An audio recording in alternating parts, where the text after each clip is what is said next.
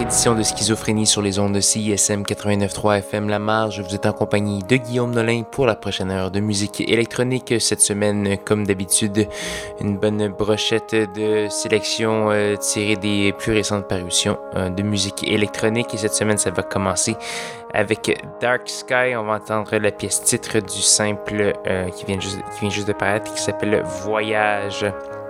On va également avoir du Monsieur B. Nick et du lot manuel pour euh, commencer cette émission. Donc euh, restez bien à l'écoute pour euh, une heure de musique électronique. Ça se passe jusqu'à 22h sur CSM 89.3 FM La Marge.